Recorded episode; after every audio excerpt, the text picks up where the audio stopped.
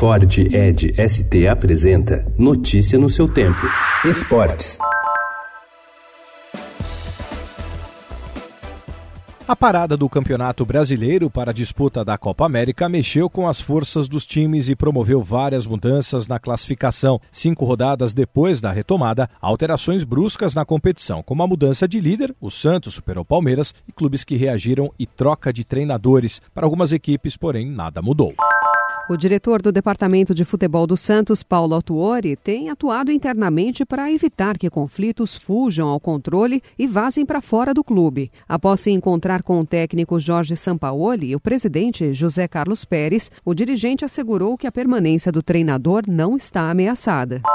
Atual campeão catarinense, o Havaí não consegue engrenar no brasileiro. Lanterna com seis pontos é o único clube que ainda não venceu no campeonato após 14 jogos. Terceira opção para o comando do ataque do Corinthians, Gustavo, o Gustagol, está na mira do Bolonha. O clube recusou a oferta inicial de 5 milhões de euros e teria exigido o dobro do clube italiano.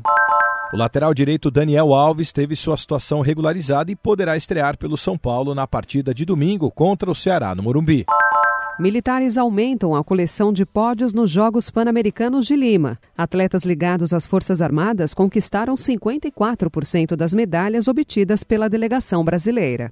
A nadadora Ana Marcela Cunha recebeu uma bela de uma homenagem e entrou no Hall da Fama das Maratonas Aquáticas. Ela é atual tetracampeã mundial, ouro no Pana Maratona Aquática e sargento da Marinha. Notícia no seu tempo. É um oferecimento de Ford Edge ST, o SUV que coloca performance na sua rotina até na hora de você se informar.